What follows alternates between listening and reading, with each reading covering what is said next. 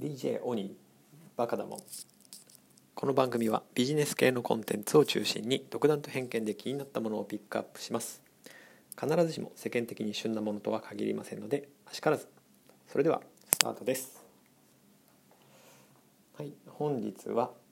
日経トレンディ11月号、えー、特集すごいラジオ大研究から、えー、音声メディアラジオの未来の部分をちょっとピックアップしたいと思います。はい、まずこの日経トレンディの特集ですがかなり力が入ってますね、えー、特集ページ数がなんと68ページ。しかも、えー、2000人調査とかあいうのもやってます。で、え、この号の表紙はなんと、えー、木村拓哉さんです。日経トレンディっていう雑誌で人が表紙になってっていうことがそもそも珍しいんじゃないかと思うんですけども。えー、でしかもその表紙に来てるのがああのジャニーズ事務所の木村拓哉さんということで、まあ、かなりチャレンジングなあ特集の号なんじゃないかなと思います。まあ、その木村拓哉さんもラジオについてのインタビューになってますし、まあ、その他そのパーソナリティとして伊集院光さんライムスター歌丸さんほか8人ものインタビューが入ってるというふうなあ特集になってます。うんと本当にトレン日経トレンディではそういうインタビューものっていうのも珍しいと思うので、はい、かなり異色の力の入った特集だなと思います。はい、で、まあ、大半があ今のその今のとか、まあ、これまでのラジオで今その、まあ、特に、えー、ラジオの配信ですね、えー、ラジコが非常にこのコロナ禍のタイミングもあって1,000万人に勢い迫る勢いのラジコの月間利用者数みたいなニュースも出てましたけれどもラジオが今改めて盛り上がってるっていうことで、えまあ、その特集インタビューのほかは大半がラジオのこれまでと現状みたいなものを取り上げています。ただまあ私が気になっているところと今回取り上げたいところは、えー、これからどうなるのっていうふうなところをちょっと気になっているので取り上げたいと思います。まずは、えー、ラジオ局の稼ぎ方次の一手というふうなコーナーです。えー、まあ1000万先ほども申し上げた通り1000万人に迫る勢いのラジコ月間利用者なんですけれども、えーまあ、ラジオ業界には今後に期待感を抱かせるトピックが多い。ものの、えー、やはりその広告営業収入みたいなものは、えーまあ、過去30年前1991年なんかと比べるともう3分の1ぐらいの規模になっているというふうな状況だということです。でまあそんな中音楽やトークとの親和性を生かしたイベント、まあ、ライブみたいなですね、まあ、フェスとかですねそんな形のものがこれまで、えー、結構ビジネスにはなっているそうです。単なるファンサービスではなくれっきとした収益源としての、えー、ライブイベントがあるというふうなことです。でまあただタイミングが悪いことに、えーとまあ、このコロナ禍で、えー、リアルなものができずにですね、えー、今年はそれを配信で行っているケースが多いようです。はい、で、えー、それ以外にですね、まあ、独自アプリというものをやに取り組んでいるそうです。アメリカではあポッドキャスト市場が急成長していて、えー、ポッドキャストを聞いたことある人は半数以上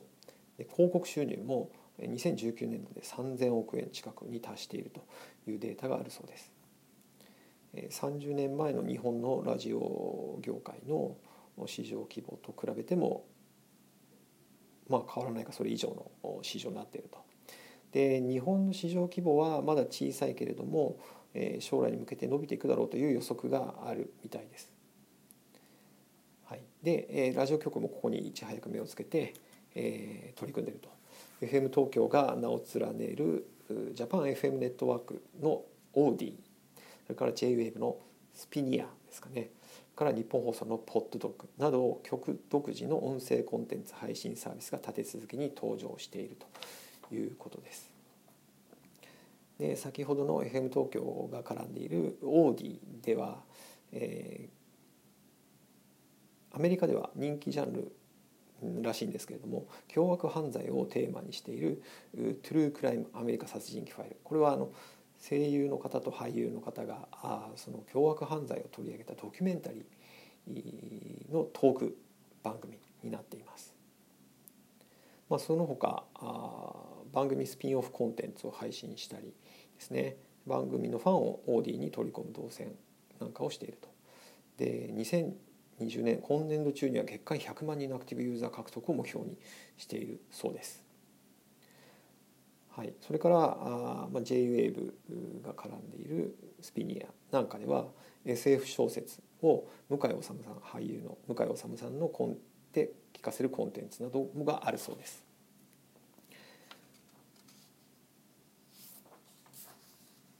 はい、という形で、えー、アプリを絡めたあところでいろいろと取り組んでいるということです。続いて、えーまあ、ポ新ポッドキャスト戦争ということですね、まあ、ここで大きくやっぱり世界的にも動いているのは Spotify ですね。Spotify が2019年から日本でオリジナルのポッドキャストを配信しています。で、えー、Spotify は本当に世界的にも力を入れていると。いうことですね。2019年の2月 Spotify の CEO ダニエル・エプ氏は世界のどの企業よりもオーディオや音声コンテンツに注力すると宣言して、えギムレットメディアなどポッドキャストの制作配信を行う大手プロダクションを次々に買収。世界で最も人気があると言われるポッドキャスト番組とも独占配契約していると。制作から配信人気コンテンツまでを手中に収めています。で、まあ、ここはその Spotify あのまあその音楽のところでも培った強みだと思うんですけど聴取データを分析しながらどんなものが受け入れられるかを検証するところを今日本国内でもやっているそうです。えー、ポッドキャストに注力する狙いとしては新規ユーザーの獲得さらに期待できるのが利用時間の拡大ですね。いわゆるまあサブスクだとそのリテンションとかですね LTV の拡大というのが重要だと思うんですけど Spotify もそこにだいぶ注力をしているそうです。ポッドキャストのリスナーは音楽も長時間聴く傾向があるようです。で Spotify は同じアプリでもで音楽もポッドキャストも聴けるためサービス内を回遊して長時間楽しめる。国内ユーザーの平均利用時間は1日2時間強だそうです。で、えオリジナルコンテンツとして成長している番組もあるそうでこれは1時間以上もにもなる番組だそうなんですけども一度聞いた人が次も聞くリテンション率定着率が高い上番組の最後まで聞く完全聴取率も驚異的な数字を出しているそうです。はい、でラジオ局との連携も進めていて日本放送の人気番組「オールナイトニッポン」のポッドキャストはすでに同社のチャート上位の常連さらに2019年6月からはラジオ日経の約30番組も配信しているそうです。ネットフリックスのようにオリジナルコンテンツの拡充を進める Spotify、まあ、かなりこれから力を入れるし伸びていきそうですよね。それから、えー、アメリカのポッドキャスト市場で一つのジャンルとして絶大な人気を誇っているのが犯罪ドキュメンタリーやサスペンスを扱ったオーディオドラマ。で日本国内でもそうしたジャンルに景気を見出し音声映画を配信するという新たな試みも始まっているそうです。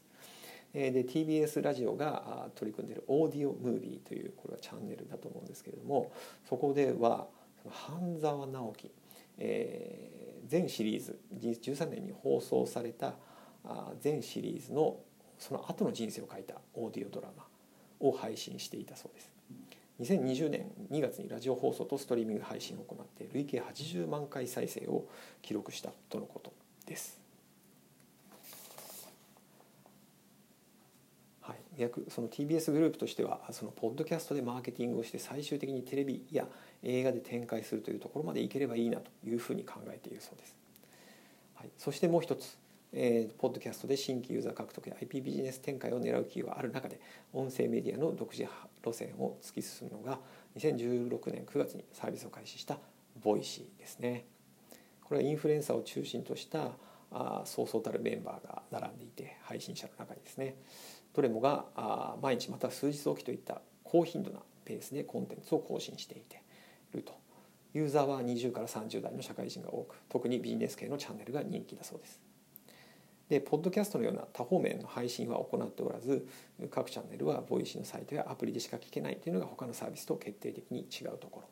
だそうです。パーソナリティはすでに募集をしており1週間に200から300人程度の応募があるけれども実際に通過できるのはなんと1%以下だそうです。9月には月額100から3万円で限定コンテンツを聞くことができるプレミアムリスナーをスタートしました。でオンラインサロンのような音声メディアポッドキャストとは違った進化をしていくのではないかというふうに最後結ばれています。はいいかがでしたでしょうか？えー、ちょっと取り上げませんでしたけれども最近のそのラジオ番組とかですね、えー、その辺りもいろいろ取り上げられていて、まあ、知らないラジオ番組、まあ、ラジオドラマの「アベレージ」っていうのはちょっと私気になりましたね、まあ、それとかそのポッドキャストのところでも取り上げられていたドキュメンタリー系のものとかですね。今やっぱりその注目されてるコンテンツはちょっと私もチェックしていかなきゃいけないなと思いました。はい。今日も最後までお聴きいただきありがとうございました。それでは皆さん今日も良い一日をお過ごしください。DJ オニーでした。Thea.